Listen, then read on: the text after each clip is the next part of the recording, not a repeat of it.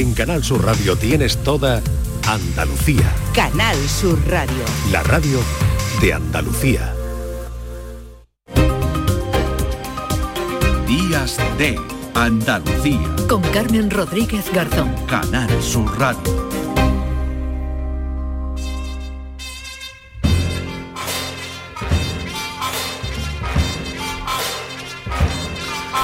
Comenzamos ya esta tercera hora de programa dando la bienvenida, como cada domingo, a Paco Reyero. Hola Paco, ¿qué tal? Buenos días. ¿Qué tal, Carmen? Muy buenos días. ¿Cómo Esto estás? que se dice habitualmente muy buenos días. ¿Por qué la gente dice Sí. muy buenos días? Le pregunté yo a Salvago y, y decía Sí. que todo lo exagerado es sospechoso. Entonces ¿Ah, sí? tendríamos que decir solo buenos. Dice buenos y nos solamente. O sea, ni nos. Sí. o sea, ni siquiera. Buen día. Así que bueno. buen día.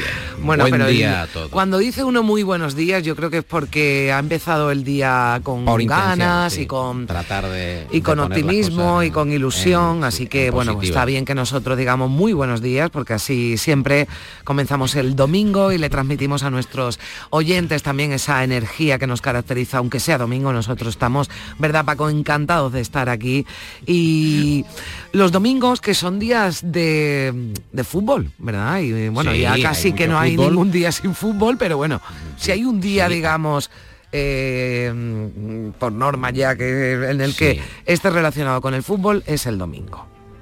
Sí, es una eh, celebración, lo del Mm. fútbol, que tiene distintas interpretaciones y que queremos comentar en este reflexo eh, de 28 de, de enero, este día que tenemos ahora mismo por delante. Sí. Eh, ya sabes que hay casos insólitos sobre lo que ha sido un gol, no ha sido un gol. Te voy a poner en contexto y vamos a Mm. recuperar una narración. Estamos eh, entrando en el terreno gaciño, pero eh, pisando un poco la línea del terreno gaciño, Sí. recuperemos esta ah, narración eh, muy pintoresca de lo que era o no un penalti, era o no un gol, incluso una barrera. Escuchemos.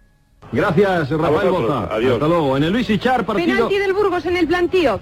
Penalti contra el Burgos. Contra el Burgos, efectivamente. Fue una cesión de Zunzunegui al portero y que cortó Saz marcando penalti. Vamos a ver qué pasa en el lanzamiento desde el punto de penalti. Margarita Vascones, retenemos entonces comunicación para que nos lo cuentes. ¿Quién va a lanzar? Va a lanzar Geni. Va a lanzar Geni, atención Sí, se pues. está preparando eh, la, la muralla de los hombres del Hércules. Y en estos momentos el, el colegiado está controlando el balón y Geni lanza contra portería, todavía no lanza, se- eh, teníamos la sensación porque había tomado carrerilla, pero no ha sido así. Es ahora cuando hace intención un derechazo y gol contra el Hércules del Burgos marcado por Geni. Gol del eh, equipo del Recreativo de Huelva, por lo tanto, Real Burgos No, 0. gol del Burgos contra el Recreativo de Huelga. Por tanto, Burgos 1, Hércules 0. Vamos a ver si nos ponemos de acuerdo. Querida Margarita, será Burgos 1, Recreativo de Huelva 0, ¿no? Efectivamente. Es que decías Hércules y me, estaba- me estabas volviendo loco. Sí, te lo aclaro otra vez. Ha sido Geni del Burgos que ha marcado contra la portería de Trujillo del Recreativo de, Hue- de Huelva. Gracias. Decía Hércules, lo siento. Sí. Sí. Eh, Bueno. equipos que no juegan, eh, Carmen, eh, jugadores que no están. Eh, fenómenos extraños en la narración y Juan Herrera se ha fijado en cómo eh, ahora un gol pues ya no es exactamente un gol, sino Ah. una hipótesis de gol Ah, porque claro. el VAR tiene que validar que el gol ah, ha subido al marcador. Pero el narrador deportivo ya ha cantado el gol. Ya. Lo ha cantado, Claro. ha dicho que era gol y ahora qué hacemos Ahora si lo que no pasa es gol? que no hay que celebrarlo tan rápido, o sea, no... Exacto. Ha metido No tu equipo. Bueno, vamos a esperar, ¿verdad? Es- se está revisando eso ahora ya que forma parte del, del vocabulario que, bueno, pues esto antes no ocurría. Era gol y como mucho el árbitro pues había, o el- o el linier, ¿verdad? Había levantado la bandera porque era fuera de juego, o el árbitro, pero ya está, esto no había una pantalla que ahora eh, nos dijera, bueno, pues ya veremos, ¿no? Si es gol, ¿no? Y, y- y sobre esto me dice que reflexiona Juan Herrera. Vamos a escuchar eh, el hallazgo de Juan Herrera con un concepto que es el gol UI. el gol, eh, digamos, de gatillazo. Porque como ahora está el bar, pues tú, el, el- el narrador dice, un gol, gol, gol, gol, gol, gol, gol, gol, pichurri, pichurri, pichurri, pichurri, pichurri, pichurri, gol, gol, gol. Bien. De acuerdo, muy bien, ya lo hemos oído. Pero nada más hacer esta jacaranda, de repente dice, ah, lo ha anulado. Y nosotros nos hemos comido el pichurri, pichurri, pichurri, gol. Pero tío, espérate un poquito, espérate un poquito, a ver si ahí llegamos al orgasmo o nos quedamos en el interruptus. Ahora, todos los goles son hipótesis, son goles hipotéticos. Toda la jacaranda que montan en el gol falso la tenemos que soportar dos veces, porque luego cuando se confirma ya, ya no tiene sentido volver a repetir pichurri, pichurri, pichurri, ya, ya no tiene sentido. ¿Podrías proceder a, a narrar quizá una jugada como a ti te gustaría? y ambientamos el estudio como si fuera una cancha. Roba el balón Pichurri en la línea de medios. Perdóname, perdóname. Ah. Momento, vamos a ver. Vamos, a, vamos a, a, dar un poco de sensación de que esto está medianamente planteado, porque luego los oyentes me dicen, oye, ¿qué, ¿estáis no, no, no, estamos improvisando. Está esto perfectamente eh, planificado. Entonces aquí es cuando yo decía, sí. para estar contigo, Estoy con uh, el mejor narrador deportivo de la radio de toda la historia, un hombre longevo, uh, Juan Herrera Salazar. ¿Qué tal, Juan? ¿Cómo ves el partido en estos momentos? Pues bueno, en el minuto 98 el partido está a punto de terminar, roba el balón Pichurri Caramba. en la línea de medios, se acerca al borde del área, le Cuidado. sale Falete, Pichurri cambia de banda por donde sube Troncoso, se va, se va, se va Troncoso, llega hasta la línea, centra Troncoso, rechaza Falete, le cae a Pitones, que la pincha, uy, el balón da en el palo, gol, gol, gol. Bueno, no, no, parece que no, no se ha entrado, no, no ha entrado, ha sido un falso gol, es lo que podríamos llamar un golui, golui. Bueno, pero el árbitro lo da, sí, coño, ha dado gol, pero vamos a ver cómo ha dado goles. ¡Árbitro! Te voy a decir las, las cinco letras. ¡Árbitro! ¡Cabrón! Ahí lo dejo. Bueno, no, mm, eh, no, no, los eh, narradores de no eh, utilizan, ¿no? Ese lenguaje que sí se usa en el No campo, llegan a pero no llegan pero a tanto, pero bueno. en es el que surrealismo herreriano, pues hemos llegado a- hasta este punto. Algo no obstante, tenemos, Mm. tenemos que advertir, eh, Carmen, que Genaro y Asociados, que Sí. es nuestro patrocinador, eh, tiene todavía disponible ese curso sobre insultos en el fútbol para que el insulto no llegue al exabrupto, no Claro, llegue al o sea, taco, sea un no insulto palabrota, educado, que un insulto controlado, más, sí. eh, es exactamente, mucho más eh, sinuoso, menos Mm. frontal. Vamos a escuchar la cuña de Genaro y Asociados. ¿Penalti de qué árbitro me cago? ¿Cansado de insultos soeces en el fútbol?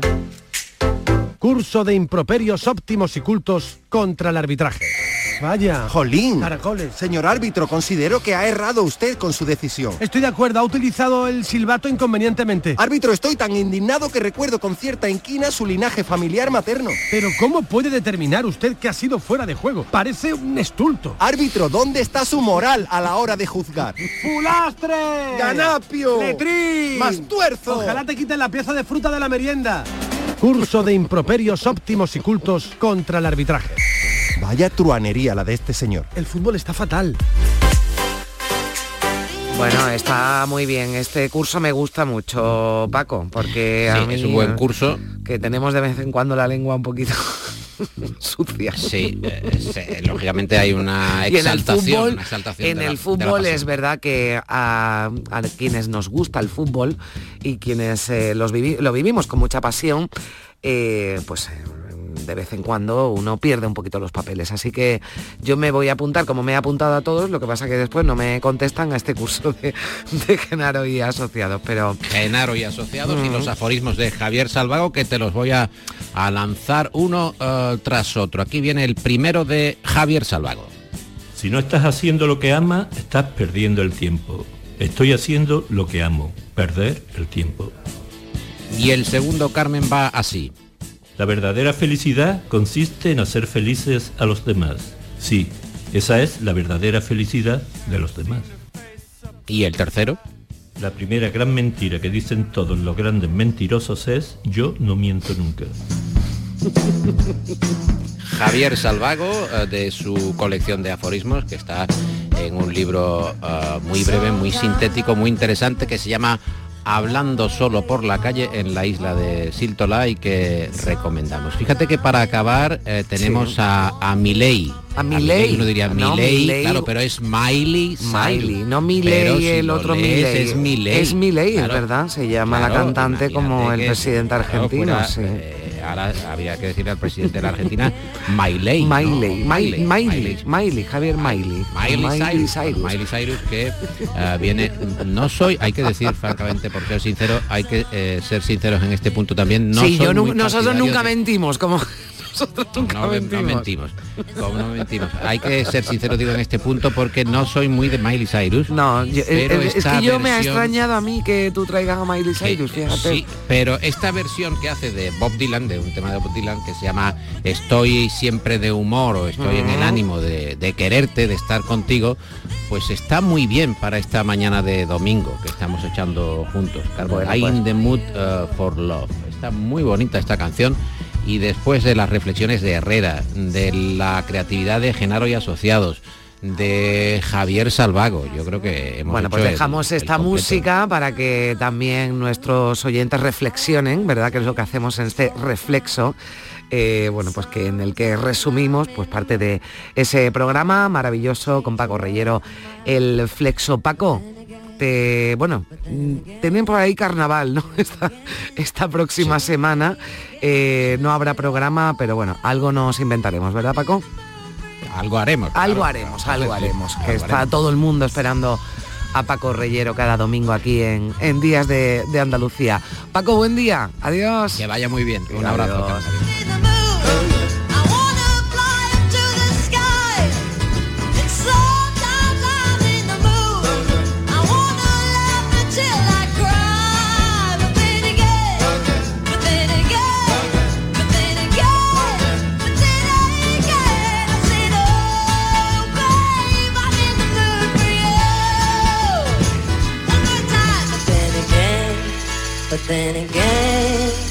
Then again, then again, I said,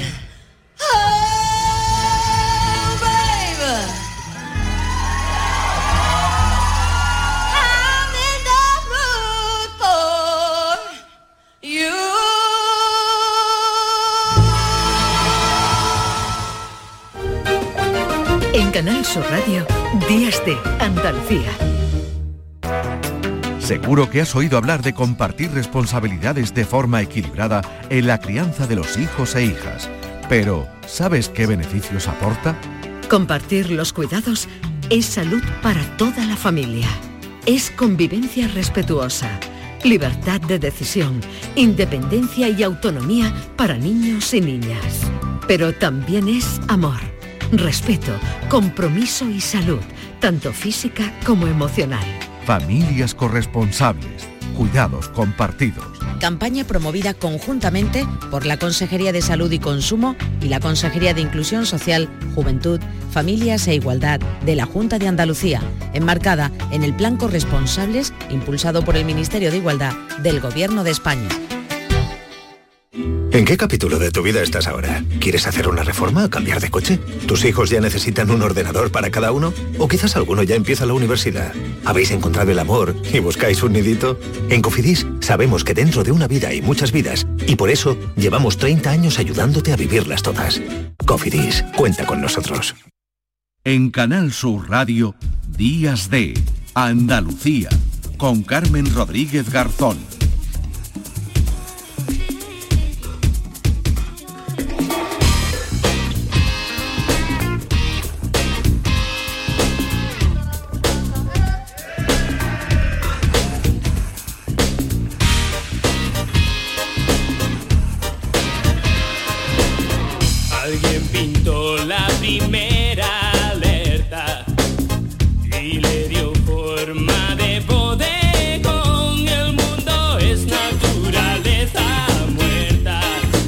La mañana y 19 minutos. Seguimos aquí en Días de Andalucía, en Canal Sur Radio. Primi, te saludo de nuevo. ¿Qué tal? Hola, de nuevo buenos días. Qué bien escuchar esta canción, ¿verdad? Y que Sí. acompañada. Estás en el estudio de Málaga, Primi. Ya lo creo, porque esa voz que escuchábamos aquí Claro. también la podéis escuchar ahora. Javier Ojeda, buenos días. Buenos días, ¿cómo estáis? ¿Qué tal, Javier? Me alegro mucho de escucharte. Pues nada, eh, eh, estupendamente, en un, muy, en un muy buen momento en todos los sentidos. Bueno, Ya lo creo. Un buen Oye, momento. Carmen, sí, dime, dime. dime. te habrás enterado de lo que pasó en Madrid el otro Bueno, día, como ¿no? para no enterarme, vaya sorpresón que se llevaron los que pasaban por la plaza eh, Callao, por la plaza de Callao en Madrid, porque allí, bueno, sin haberlo anunciado, ¿verdad?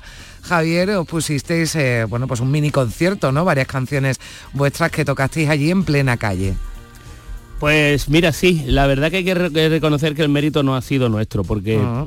esto viene de una reunión que tuvimos con eh, Leopoldo Mérida, que es el director, entre otras cosas, del Brisa Festival, y la alcaldesa de Torremolinos, y no sé si fue o, o Leo o la alcaldesa, o los dos, los que, los que les dijeron la idea, oye, ¿y qué, qué te parecería, ya que vamos a estar en Fitur y tenemos ahí el Callao, que tenemos cogido un espacio, ¿qué tal? ¿Qué tal si hicieseis un mini concierto? Yo digo, a mí me encanta la idea. No. Digo, eh, todo ese tipo de, de- de locuras a mí van mucho con mi personalidad. Y la verdad que me lo, me lo pasé, pero en grande. Era como, claro, la gente no sabía qui- quiénes éramos. Entonces, te digo, tocamos Sin Aliento, que es una canción relativamente conocida. Había gente que se paraba, pero otros seguían. Y ya cuando empecé a anunciar que que hicimos una canción que a lo mejor le iba a sonar al público, que era Sabor de Amor, bueno, aquello se convirtió en ¡pua! Un espectáculo. Aquello estaba, vamos, la gente flipando. Bueno, pues esta canción que sin duda conoce todo el mundo, este sabor de amor, bueno, son muchas las canciones porque han sido muchos años de carrera y decía Javier que le preguntaba yo que qué tal y que está en su mejor momento, pero ¿cómo se puede estar en el mejor momento y decir adiós y despedirse ya de los escenarios, Javier? Bueno, a ver, eh, a ver, hija, se, se despide, digamos, la marca Danza Invisible. eh. Javier está estupendo. ¿eh? Yo, yo voy a seguir y de hecho creo que también, vamos, Chris, el bajista, va, también tiene una banda con la que espera debutar en breve y tal. No, o sea, no, no nos retiramos de la música. Lo que pasa que, bueno, se lo estaba explicando antes a Primi. Esto es algo que da mucha pena, pero es inevitable y es por una cuestión de edad el principal motivo de la separación de la banda es que a Antonio Gil, que es uno de los compositores principales de, de Danza Invisible, de hecho yo creo que entre él y yo el 90% de las canciones las hemos hecho, las hemos compuesto entre él y yo. Bueno, él tiene ya 68 años, eh, eh, se ha jubilado y nada, ella eh, abril del año pasado me llegó y me dijo, oye Javier, que, que lo voy a dejar, mira, que ya, ya estoy un poco cansado ya para viajar y no sé qué. Y digo, tío, ¿cómo vamos a dejarlo así, por favor? Digo, qué menos que... algo, algo habrá que hacer. Además que él es muy hippie y, y es muy hippie en todos los sentidos. Le dije, tú sabes que hay una nueva ley del espectáculo que podemos hacer algunos conciertos que tú puedes cotizar un poco. Y dice, pues ¿en serio? No me diga, dice, ah, pues no me viene mal porque me ha quedado una mierda de jubilación. Digo, Algo habrá que hacer. Oye, lo que vaya a hacer son 12 conciertos en distintos sitios de España, de aquí hasta qué, hasta qué fecha. Creo que empezáis el 23 de marzo Hasta- en Alicante. a- bueno, a, a partir de julio ya digamos que yo me quedo ya girando solo. Ah, bien. Vamos, bueno, a, lo largo del año pasado, de hecho, yo estuve ya eh, girando solo como solista, pero a ver, no nos habíamos separado el grupo. Nos habíamos dado un tiempo de reflexión para intentar eh, sacar algún disco nuevo, alguna cosa. Lo que pasa es que luego, ya te digo, lo- los acontecimientos se, se han precipitado. Pero la verdad que dicho todo esto, estoy muy, muy feliz de ver todo lo que hemos sembrado, ¿eh? el cariño de la gente increíble. Estoy seguro que estas fechas se van bueno, el que vamos a hacer en Torremolino y el de Madrid, que son los que tengo así noticias, van a estar petadísimos, una, una salvajada, ¿eh? No me extraña, bueno, El tuviste de Torremolino, imagínate. un CST. Bueno, de hecho, sí. le, le van a cambiar la ubicación. O sea, así te lo digo, a los dos días de... Eso iba a decir, a- pero a- que la fecha de Torremolinos la anunciasteis el otro día en Madrid, o sea, eh, ahí fue Pues- cuando la anunciaste y ya habéis tenido que cambiar de recinto. Ya hemos tenido, porque, bueno, me- además cosas inauditas, porque los malagueños somos la gente que tarda más en comprar las entradas de la historia, de, de todo, de todo. Pero la venta anticipada ahí va tan, va tan bien que la plaza de toros se va a quedar pequeña y en principio parece que van a tener que trasladarlo a lo que llaman en Torremolino el Estadio Olímpico.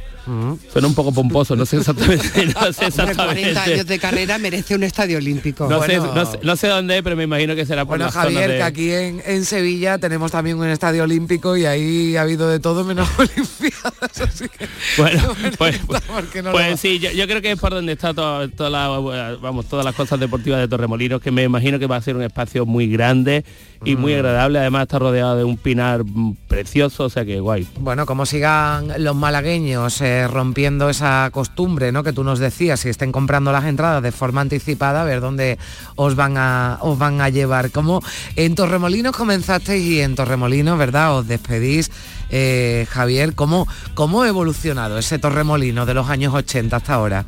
Bueno, hay que matizar que bueno, después de Torremolinos sí que tenemos vamos a hacer dos o tres galas más, ¿eh? Sé que la información ha llegado a todos lados un poquito ahí. Ah, bueno. Ah, bueno, a lo, mejor a lo mejor es cosa de los organizadores para vender más. Bueno, Igual claro. están a- otro año más tocando Escúchame, porque han como, visto... como os despidáis a lo Miguel Río, vaya Claro. a estar girando hasta el 2028, ¿eh? Me, lo- me lo ha, di- me lo ha dicho, me lo ha dicho todo el mundo. Dice, eso que es mentira, ¿verdad? O sea, digo, oye, en, pri- en principio de verdad que, eh, por supuesto que es cierto, ¿no? Además a mí no me gusta ese tipo de... No me gusta esas tácticas de decir, uy, me voy y es mentira. O de decir, vamos, llevamos vendidas 2.000 cuando son solo 1.200. A mí no me gusta. Me parece, uy, me da como grimilla. Pues bueno, antes me estabas preguntando por el tema de, Torremolinos Sí. y y bueno, eh, es un municipio que ha pasado de todo, ha tenido desde un momento de esplendor, de mi juventud, de mi adolescencia, que era lo más, hasta una decadencia total y absoluta, que bueno, se, se convirtió en el municipio más cutre de toda la Costa del Sol y, y peor gobernado en todos los sentidos. Y luego, bueno, digamos que desde, desde el año 2015 para acá se está reconvirtiendo, mm, afortunadamente para bien, se ha convertido en un municipio eh, muy gay friendly en todos los sentidos, cosa que, que para mí es maravillosa. De hecho, en calle Danza Invisible te suele recibir un, un travesti. no es broma. No, lo digo además que, que con, vamos, que, que para mi alegría ha vuelto a coger, eh, digamos, Humberto Remolinos un poco, a recuperar un poco su esencia porque siempre ha sido un municipio eh, absolutamente loco en todos los Y, muy dinámico porque tiene muchos festivales, tiene conciertos, tiene muchas actividades y luego esa arquitectura que no nos gustaba nada en los años 70, ahora nos parece fascinante. Y hay mm, algunos edificios increíbles. Totalmente de acuerdo. Vamos, ahora mismo me, me pongo a pensar y bueno, el Palacio de Congresos que Ah. parece completamente yeye. Eh, el Hotel Pez Espada parece que va a salir eh, James Bond, pero cuando era Sean Connery, o sea, y, y afortunadamente se está poniendo, se está poniendo, vamos, en, en- en bastante reivindicado todo lo que es la arquitectura, que ahora llaman la arquitectura del relax, es, es una maravilla.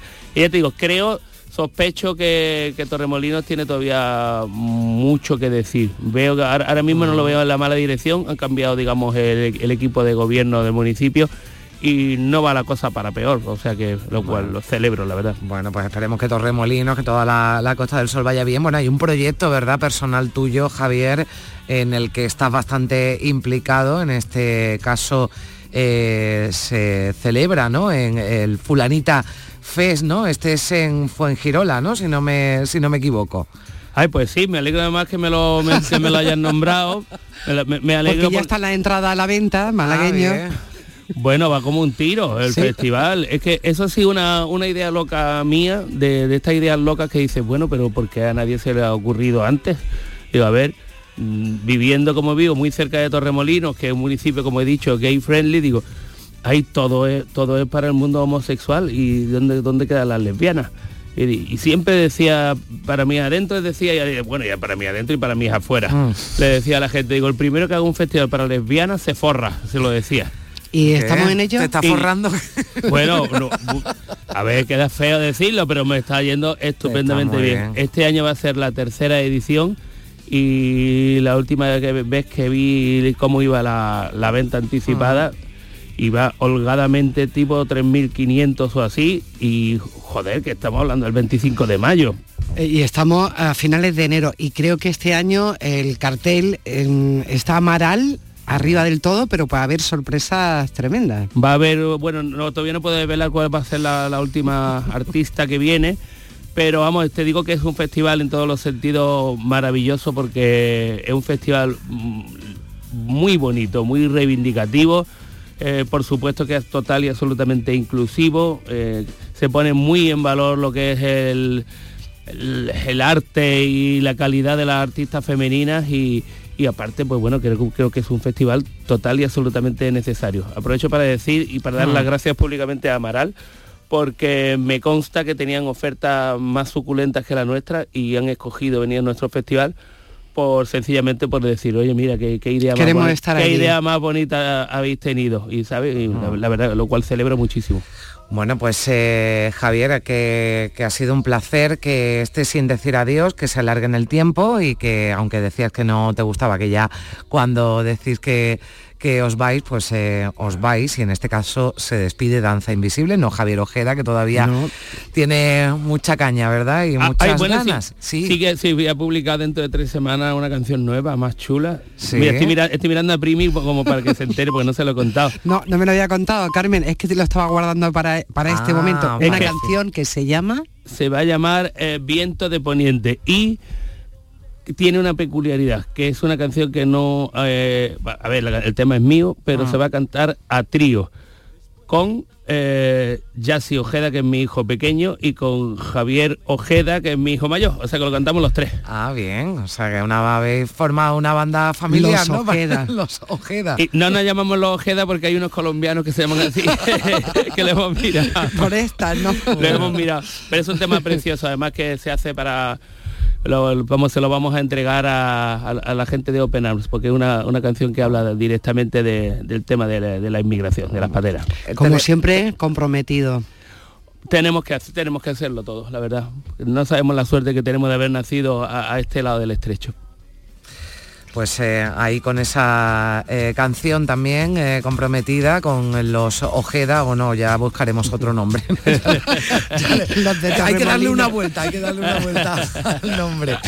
Bueno, pues sin decir adiós, no te decimos adiós, te decimos hasta pronto, Javier. Esperemos que nos acompañes por aquí. Vamos a estar pendiente también de tu trayectoria que sigue y de confirmar todas esas fechas. Lo iremos contando aquí de Danza Invisible y de esa gira ya de despedida después de haberla liado bien liada en la plaza de Callao en, en Madrid. Ha sido un placer, Javier, que vaya todo muy bien. Ay, lo mismo digo. Un beso Encantado fuerte. de estar con vosotras. Gracias. Gracias. Javier. Bueno, Beso. Carmen, nada, seguimos aquí pendientes de Días de Andalucía. Bueno, pues enseguida el cine y el flamenco ya para terminar el programa de hoy, 10 de la mañana y 32 minutos.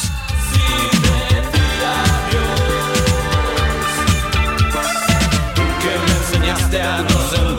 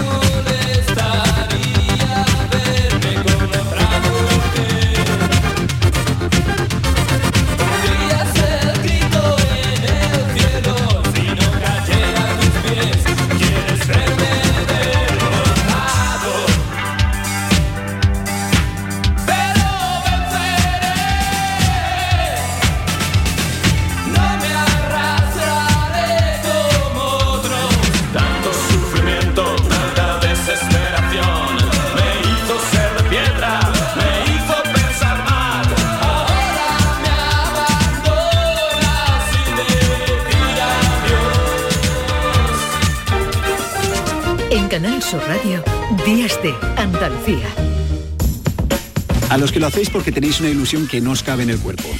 O porque sabéis que contribuís a que las personas que se quedan ciegas cada año tengan el apoyo que necesitan.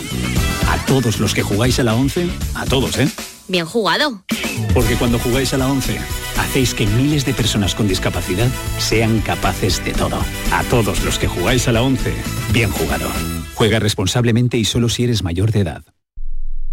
Canal Sur Radio. ¿El colchón nos deja cao? Cámbialo en el golpecito Colchones y Sofás. Cuida tu salud con descuentos de más del 50% en equipos de descanso, colchones, canapés y almohadas. Despierta mejor con el golpecito Colchones y Sofás. Buenos días. El golpecito Colchones y Sofás en Alcalá de Guadaira, calle Mairena, calle Naranjo y Polígono Recisur. En Utrera, calle Corredera. 955 68 76 11. ¿Has pensado en instalar placas solares en tu vivienda o negocio? Con Sol Renovables, enchúfate al sol. www.solrenovables.com o 955 35 53 49. El amor no se mide en minutos, sino en momentos. Regala a tus seres queridos momentos llenos de arte y pasión. La exposición inmersiva Van Gogh Grandes Éxitos te espera todos los días en el Pabellón de la Navegación en Sevilla. Consigue la entrada en van-gogh.es. En cofidis.es puedes solicitar financiación 100% online y sin cambiar de banco. O llámanos al 900 84 12 15. Cofidis, cuenta con nosotros. Días de Andalucía. Con Carmen Rodríguez Garzón. Canal Sur Radio. Tostada con aceite y cine.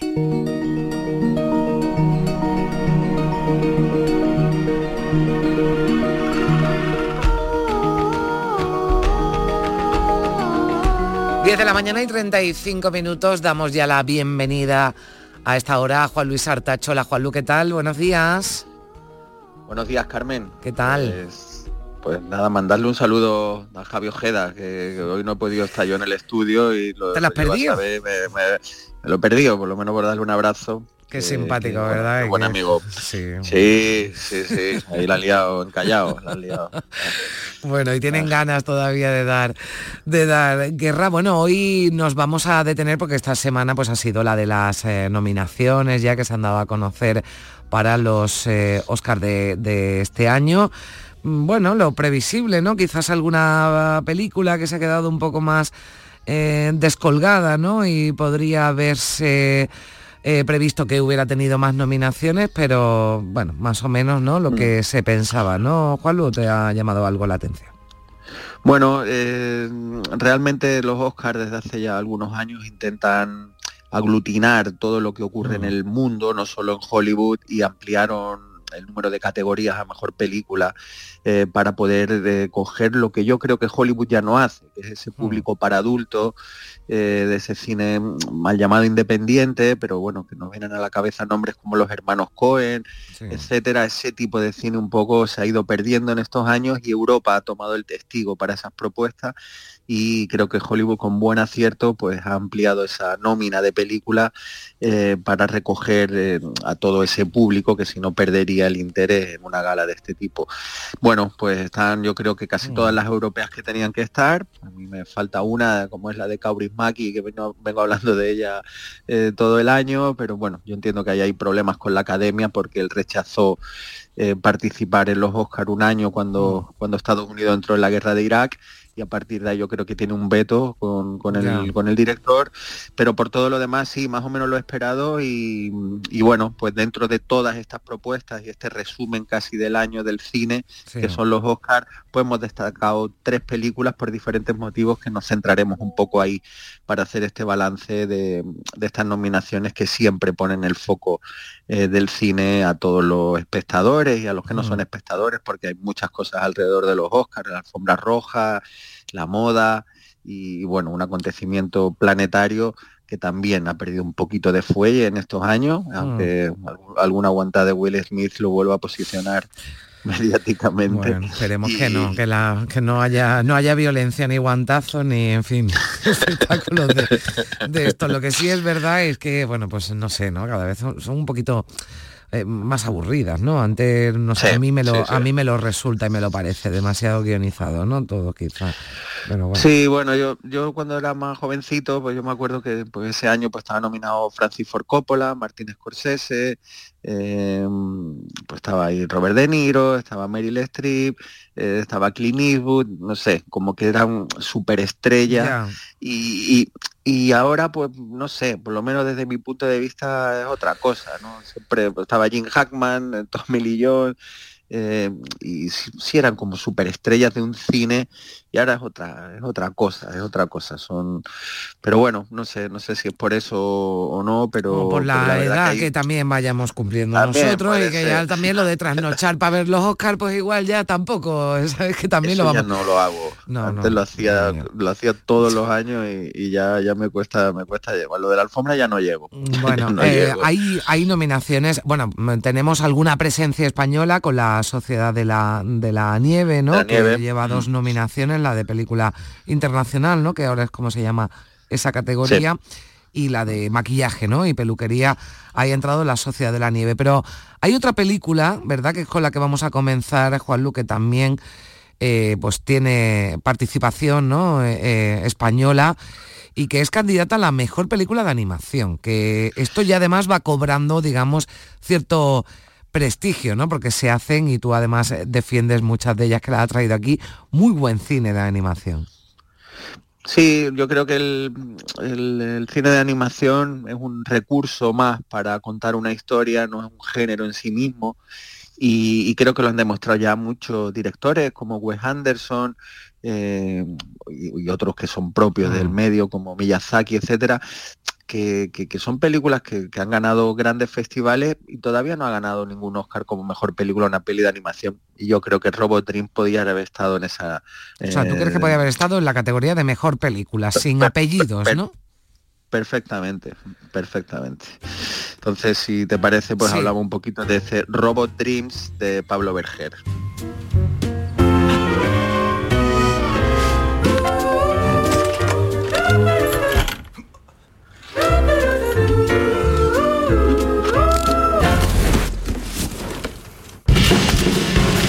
Bueno, aquí se cuenta, está basado en un cómic, ¿verdad? Y se cuenta la historia de un perro y un robot en Manhattan. Así, bueno, digo por resumir, vamos. Sí, para eso que, es, para eso es. situar, ¿no? Sí, está basado en una novela gráfica de, de Sarah Baron, eh, esta película, este proyecto dirigido por Pablo Berger, que recordemos, y ahora volvemos otra vez a Javier Ojeda, eh, dirigió Torremolinos 73 en su momento, eh, la película de Pablo que yo creo que lo dio a conocer, después Blancanieves, otra película también eh, prácticamente muda, como este Robot Dreams, que no tiene diálogo, por eso hemos escuchado solamente un poco de la música de la, de la banda Sí, no sonora. hayamos cogido una parte que no hablaran, es que no hablan. es que no hablan, efectivamente. Y el perro, que en la película se llama Dog, para más, más sencillez imposible, como es esta película, eh, pues un perro, bueno, bastante solitario, que vive en Manhattan de final de los 80, principios de los 90, y que decide pues, construirse un robot por- para no sentirse solo como amigo, ¿no? Y esa amistad va creciendo, se hacen inseparables, y bueno, hay un momento donde sí se sienten obligados a abandonar el, abandonarse el uno al otro, y ahí bueno, surge ese conflicto de, de la relación entre el perro y el robot. Bueno, así aparentemente, pues algo como muy sencillo y muy infantil, pero no lo es. Es una película que lo pueden ver los niños perfectamente, de cualquier edad, pero también los adultos. Película tierna, muy inteligente, muy bien construida, que, mm, que se estrenó en Cannes, fuera de concurso en un pase especial, que no es fácil que te programen allí, ya le encontraron estos valores que estamos diciendo.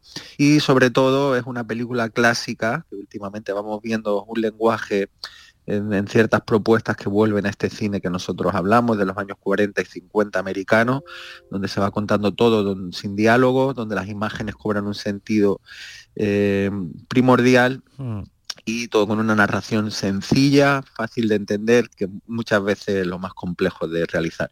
Y eh, la película trata sobre la fragilidad de la amistad, el miedo a la soledad, sobre todo, y el paso del tiempo. Bueno, pues la algo pueden ver los niños, pero seguramente los adultos, ¿no? Pues eh, nos transmitirá, ¿no? Otras cosas y, se, y nos hará eh, reflexionar, ¿no? Nos hace reflexionar sobre, bueno, pues ese concepto, ¿no? Como decía Juan Lu, tan frágil, ¿no? De la, de la amistad y, y- y de las eh, relaciones, aunque en este caso las representen un perro y un robot que no hablan, ¿eh? lo digo porque bueno, cada vez que nosotros ya advertimos de lo que, de lo que hay en las películas para que nadie eh, se Pero no lleve- Hmm, sí, no se hace nada complejo ni complicado, Mm. sino que se entiende muy bien y a los cinco minutos ya ni te acuerdas que no, que no, que no no- tiene que diálogo. hay diálogo.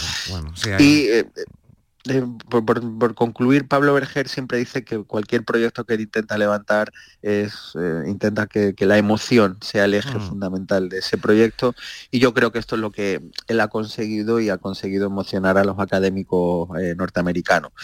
Eh, una película donde está su infancia y adolescencia de alguna manera y mm, la única pena es que este año, después de hace mucho, Miyazaki se despide del cine con esta película del chico y la garza que hemos comentado Mm, aquí sí. y será complicado quitarle el Oscar a Miyazaki, que, es, que, que creo que ganará cualquier otra película norteamericana que está ahí también compitiendo, incluso a este Robot Dreams. Ojalá de la sorpresa, pero Pues será sí. complicado por, por el nombre, ¿no? Bueno, pues veremos qué, qué ocurre con Robot Dreams. ¿Cuál es la siguiente, la siguiente propuesta que traemos, eh, Juanlu? Sí, la zona de interés de Jonathan Glazer.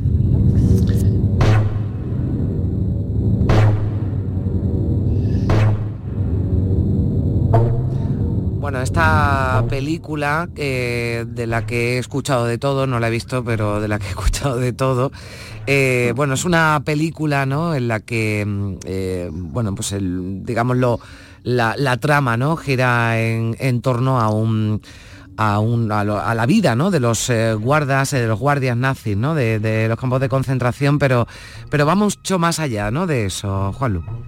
Sí, el- yo la vi en el octubre pasado en, en- en Valladolid, porque no pude verla en San Sebastián, y a mí ha sido la película que más me ha impactado del año pasado. Me parece la propuesta más diferente y con muchas cualidades, y a mí la que más me ha tocado y sigue muy presente eh, eh, la- sus imágenes, ¿no? Y sigo todavía como soñando a veces con, con la propia película.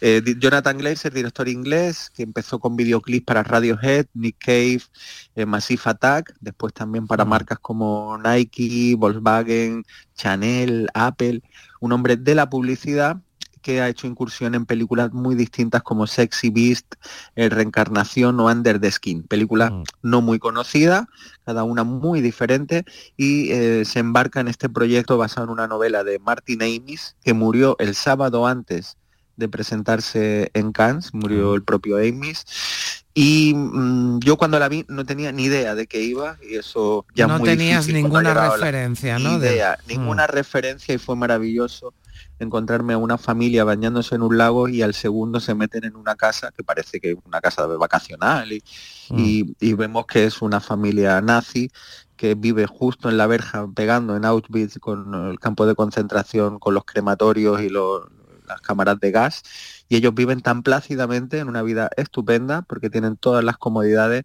mientras eh, eh, al lado está saliendo todo el humo de esos cuerpos eh, que estaban quemando. Esta es la, premisa de esta película que tiene una puesta en escena de una pulcritud, una frialdad, es, ma- es estupenda, es una cosa como eso, una fría, pero a la vez muy cuidada, muy meticulosa.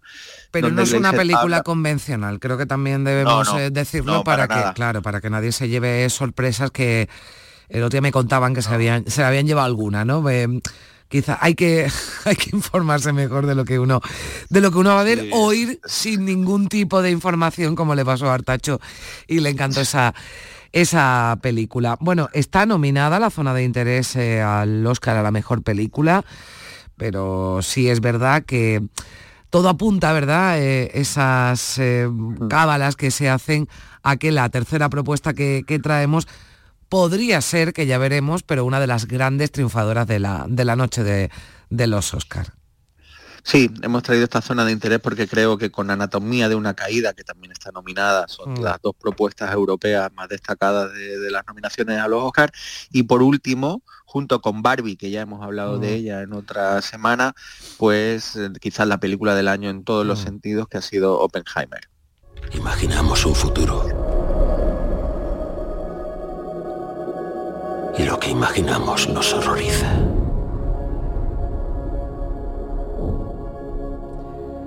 Bueno, pues esta película biográfica, ¿verdad, Juan Lu? Además eh, dirigida por Christopher Nolan y que es una de las eh, favoritas, eh, bueno, pues de la, de la película, ¿no? Quizás como decías tú, junto a Barbie, ya depende de los gustos de la, de la película del año, ¿no?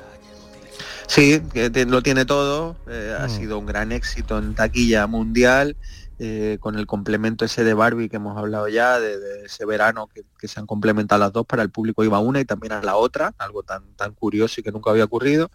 Y bueno, pues está eh, ese- esa forma visual tan potente que tiene de contar las historias Nolan, pero a la vez tiene personajes, tiene buenos diálogos inteligentes y también ese punto íntimo y reflexivo de la, de la historia eh, sobre la creación de, de la bomba atómica en este proyecto Manhattan que lideraba Oppenheimer y cuando vio hacia dónde podía ir eh, su invento, pues ya toda su vida estuvo en contra de las armas nucleares y, y, digamos eh, un poco aborreciendo lo que él mismo estaba creando. Esta es la, la historia que nos cuenta Nolan, que hemos visto mucho, yo creo que casi todos hemos visto esta película, que no es mi favorita de los Oscars, mi sensibilidad va por otro sitio, pero que entendería perfectamente que la academia vote a uno de sus productos y una de las películas que han sido su sello y su marca en todo el mundo. Eh, con actores como Cillian Murphy, Emily Blunt, Robert Downey Jr. o Matt Damon, tiene 13 nominaciones y, y sí, efectivamente yo creo que es la gran favorita, pero bueno, puede haber, puede haber sorpresas en este mundo que vivimos tan tan extraño y a veces que los análisis van por otro por otro lado, ¿no? Bueno, es decir, que que ya- Barbie Sí. No, que Barbie, Barbie que yo decía que te ibas a librar de Barbie, que está sonando por aquí Just Can't, que es una de las eh, canciones, a mí me encanta, ¿eh? Ryan Gosling, que además eh, es el que interpreta esta canción y también tiene la nominación a esa mejor canción. Hay, hay más, pero nos vamos a despedir ya que nos comemos ya el tiempo del flamenco. Juan Lu, muchísimas gracias y tendremos tiempo de, de comentar cuando se celebren los Oscar a ver si nos llevamos alguna alguna sorpresa y como hay mucho, ¿verdad?, donde elegir, pues podemos comentar seguramente otras películas, las películas ganadoras. Que tengas un feliz domingo. Aquí- igualmente ir al cine, ir al Sí. cine, que eh, la Hay- además hay, mu- hay mucha variedad que, bueno, pues cada uno, ¿verdad? Que, que- que vea lo que le apetezca o ya recomendaremos también horas para ir al cine, pero ya es hoy... un gran momento, gran momento para ir al cine. Claro que sí. Bueno, un beso fuerte, adiós. Un beso, buen domingo, hasta luego.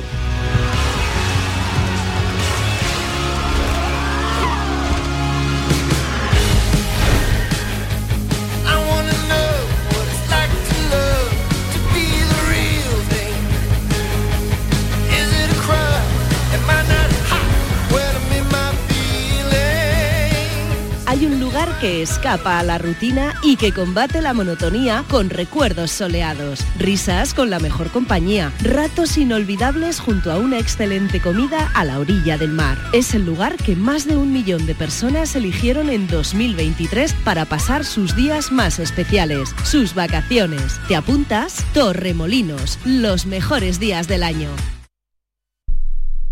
Canal Sur Radio.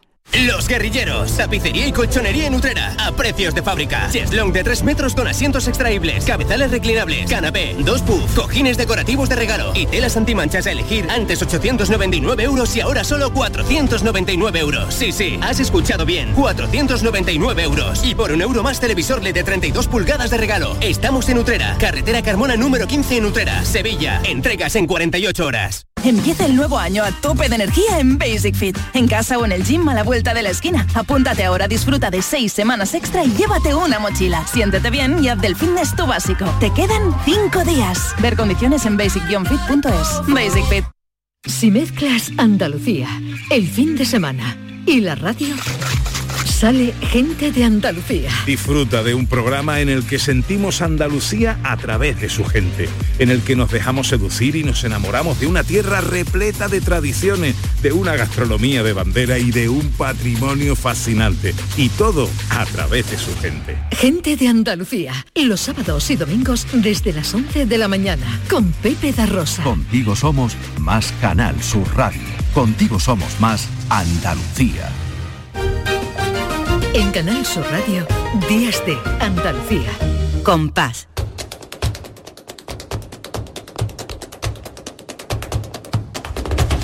Compás.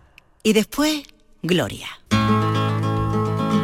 Saludamos ya a nuestra querida Lourdes Galveo. La Lourdes, ¿qué tal? ¿Cómo estás? Hola Carmen, Ya bien, mejor. aquí estamos, mejorcilla. Un virus me ha cogido un poquito de cariño, pero está. ha sido poco. Bueno, pues ya está, ya está. Despídelo, que ya, que ya está bien. Ya.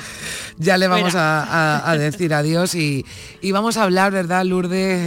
El- bueno, vamos a seguir recordando aniversarios. eh, ya lo Sí. apuntábamos a final de diciembre que el año venía cargado de, de efemérides y efemérides. hace, bueno, pues unos días se cumplía el 95 aniversario de la muerte de Antonio Chacón, uno de los grandes cantadores jerezanos.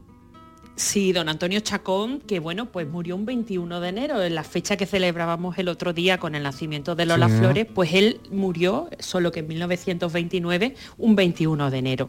Y don Antonio Chacón es que es uno de los cantadores fundamentales para lo que es la creación del flamenco, porque eh, su obra, además de que se dedicó durante toda su vida a dignificar la profesión de cantador, fue el primero que empezó a arreglarse de una manera especial para subir al escenario. Cuando ganaba dinero le gustaba gastárselo en otros compañeros que cantaran para que ganaran dinero también, por si a lo mejor no habían tenido la noche tan favorecida como él. Eh, siempre, bueno, por eso se ganó el apelativo de Don, el único cantador que se, que se ha llegado a la historia como Don Antonio Chacón. Y aparte de todo eso, pues es que fue un cantador que se dedicó a coger toda la tradición cantaora y a darle forma. Entonces él eh, algunos estilos los cogió, los, for- los forjó y se siguen cantando tal y Ajá. como él eh, lo hizo. Él empezó muy jovencito a cantar, eh, a pesar de que su padre era zapatero remendón, él lo que quería era cantar. Y la primera oportunidad se la da otro mítico cantador gaditano, Enrique el Mellizo, que, que, bueno, pues lo lleva a cantar a, a la veladilla de mm, una veladilla famosísima de Mm. Cádiz. Y cuando él se ve allí en el escenario y empieza a cantar, se da cuenta de que le están escuchando los grandes cantadores de la historia. Y le da vergüenza cantar. Entonces eh, decide que él no tiene el nivel suficiente para cantar por siguirillas, que es lo que tendría que haber cantado, y dice, voy a cantar por malagueña. Y cantó esta malagueña que vamos a escuchar.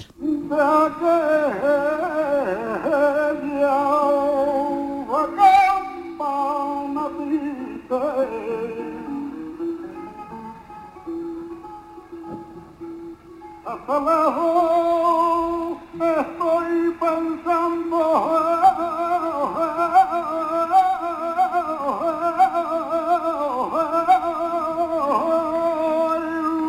Pues para no atreverse, ¿verdad, Lourdes? Eh, bueno, claro, cuando lo escucha Enrique el Mellizo le dice, tú vas a ser Mm. el papa del cante. Y es verdad, además esta letra se la inventó, decía, dando en el reloj la una de aquella campana triste, hasta Mm. las dos estoy pensando el querer que me fingiste y me dan las tres llorando.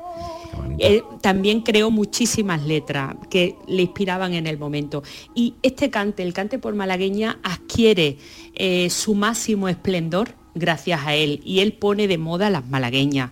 Hasta tal punto que él fue contratado en el Café de Silverio, mientras que en el Café Contrincante, que era el Café del Burrero en Sevilla, estaba eh, Fosforito el Viejo y la rivalidad entre ellos era tanta y la afición estaba tan eh, eh, absorbida por esta Sí. rivalidad que los dos empresarios de los dos cafés se tuvieron que poner de acuerdo para cambiar el horario para que la afición le diera tiempo a escuchar a Antonio Chacón en el café de Silverio y se pudiera ir corriendo al burrero a escuchar a Fosforito el. Viejo porque verdaderamente tenían un gran duelo siempre por malagueña y eh, ento- entonces un cantador tenía que tener su propio malagueño si Ya. quería ser alguien. Ah, bien, bien, bien. Eso estamos hablando de, de- de esa, de esa época, pero ¿qué, qué más nos trae, Lourdes? Que nos vamos quedando ya sin tiempo. Bueno, pues uno de los cantes que él eh, eh, populariza y, y le da forma son las granadinas. Vamos a escuchar.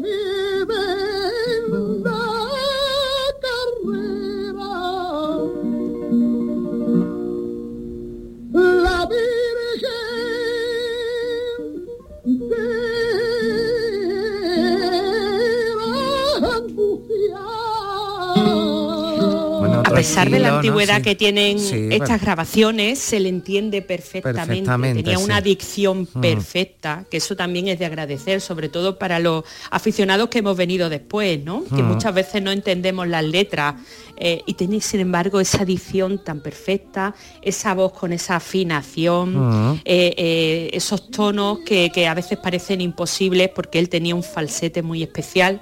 Lo comprobamos bueno, aquí, además, muy- esa claridad ¿no? que tiene en la... en esa la- claridad Mm. vocal. Y luego pues fue muy importante que se encontró con don Ramón Montoya, el guitarrista, juntos formaron una pareja eh, pues histórica como puede ser hoy en día Camarón y Paco. Mm. Y ellos son los artífices de toda esta creación de, de estos cantes que se siguen cantando tal y como ellos los fijaron. Y bueno, pues para despedirnos, eh, otra de sus grandes creaciones que fueron los caracoles, dentro de los cantes de Cádiz.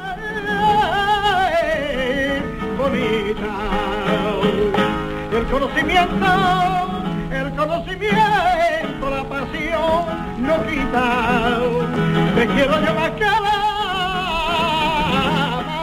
Bueno, pues eh, a todos los palos, pero creando, ¿verdad? Ese estilo eh, que, Sí. que permanece todavía en el tiempo cuando hablamos ya pues del 95 aniversario de su, de su muerte, de la muerte de don Antonio Chacón, que yo antes le he Eso quitado el don y se lo había ganado por lo que nos ha contado Lourdes, con la que siempre es un placer hablar porque nos cuenta, bueno, pues eh, además de traernos la buena música, la- las historias también que hay detrás de los grandes flamencos andaluces, como es el caso de don Antonio Chacón.